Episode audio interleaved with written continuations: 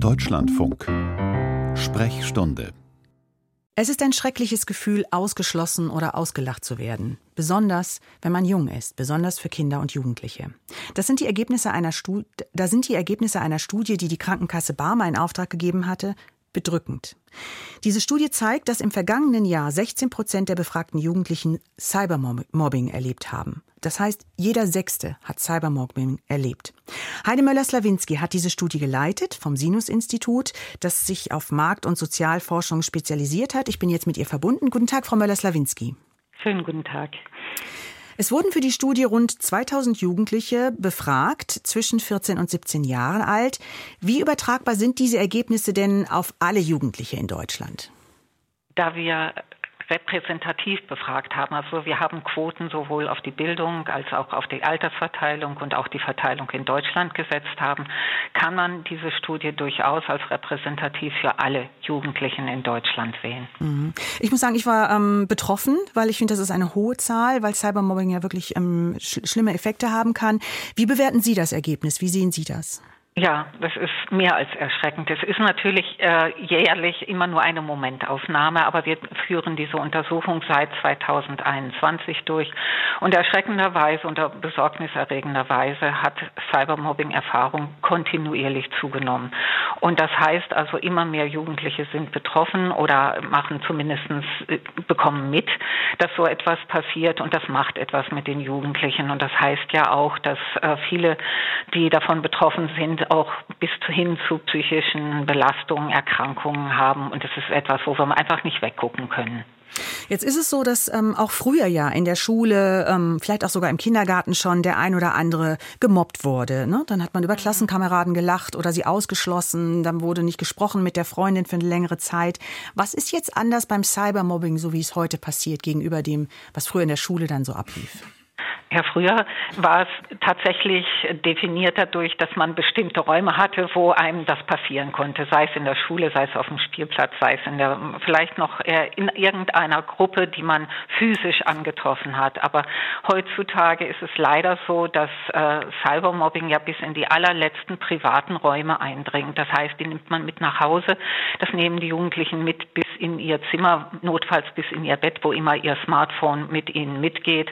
Und es gibt überhaupt keine Schutzräume mehr, wo sie damit nicht konfrontiert sind. Und da Jugendliche einfach inzwischen so ähm, ja dran gewöhnt sind und auch eigentlich auch nicht ohne ihre so sozialen Medien oder ohne ihr Smartphone sein wollen, heißt das auch, äh, man kann ihnen ja nicht einfach sagen, schalte das Ding ab und schon ist es äh, ist die die Sache erledigt, sondern es bleibt es bleibt immerzu für sie präsent und es ist auch in dem Moment, selbst wenn sie dann ein Smartphone wieder einschalten, sofort wieder da. Also das ist einfach, es gibt keinen Rückzugsraum mehr, keinen Schutzraum mehr, wo die Jugendlichen davor sicher sind. Ähm, was würden Sie denn jetzt sagen? Was Sie haben ja eben gesagt, ähm, abschalten ist keine gute Idee oder beziehungsweise die meisten Jugendlichen würden sich sehr, sehr dagegen wehren, wenn man sagt, gib mir jetzt mal das Handy. Was kann man denn tun oder was sollte man tun? Was wäre wichtig? Also es gibt Natürlich ähm, muss man erstmal sehen, äh, wer sind denn die Anlaufstellen, wer kann überhaupt was tun. Jugendliche wenden sich sofort an ihre Eltern. Das ist also das, das überhaupt, wenn sie Hilfe suchen, wo sie hingehen. Oder sie sprechen auch mit ihren Freundinnen davon, sehr viel seltener mit Lehrkräften. Was sie sich wünschen würden, was äh, also aus jugendlicher Sicht gegen Cybermobbing helfen würde, wäre zum Beispiel erstens, dass äh, Personen, die mobben, im, äh, ja entweder blockiert oder gelöscht werden meinetwegen nur vorübergehend, aber auf jeden Fall, dass da ein Riegel vorgeschoben wird. Sie haben auch äh, das Gefühl, dass obwohl Schulen sich verbessert haben, die Angebote und das Besprechen und das darauf hinweisen in Schulen durchaus noch Luft nach oben hat. Und äh, Sie würden sich zum Beispiel auch wünschen, dass es eine zentrale Stelle gäbe, wo man so etwas melden könnte, wo man einfach sagen könnte, hier, äh, mir ist das passiert, ähm, ähm, dass, dass man eine Anlaufstelle dort eine offizielle hätte, wo man das einreichen könnte. Ähm, sind also im Grunde genommen Sachen, die nicht unbekannt sind, aber die einfach äh, vielleicht stärker durchgesetzt werden mhm. müssten. Was halten Sie von dem Ratschlag oder von der Idee, es einfach zu ignorieren, es auszusitzen quasi? Gar nichts, überhaupt nichts. Ähm, dafür halten auch die Jugendlichen nichts davon. Wenn man mich fragt, was, also wir hatten ihnen vorgegeben, ganz viele verschiedene Antwortmöglichkeiten. Alles wurde mehrheitlich bejaht, dass das hilft und dass man das machen sollte.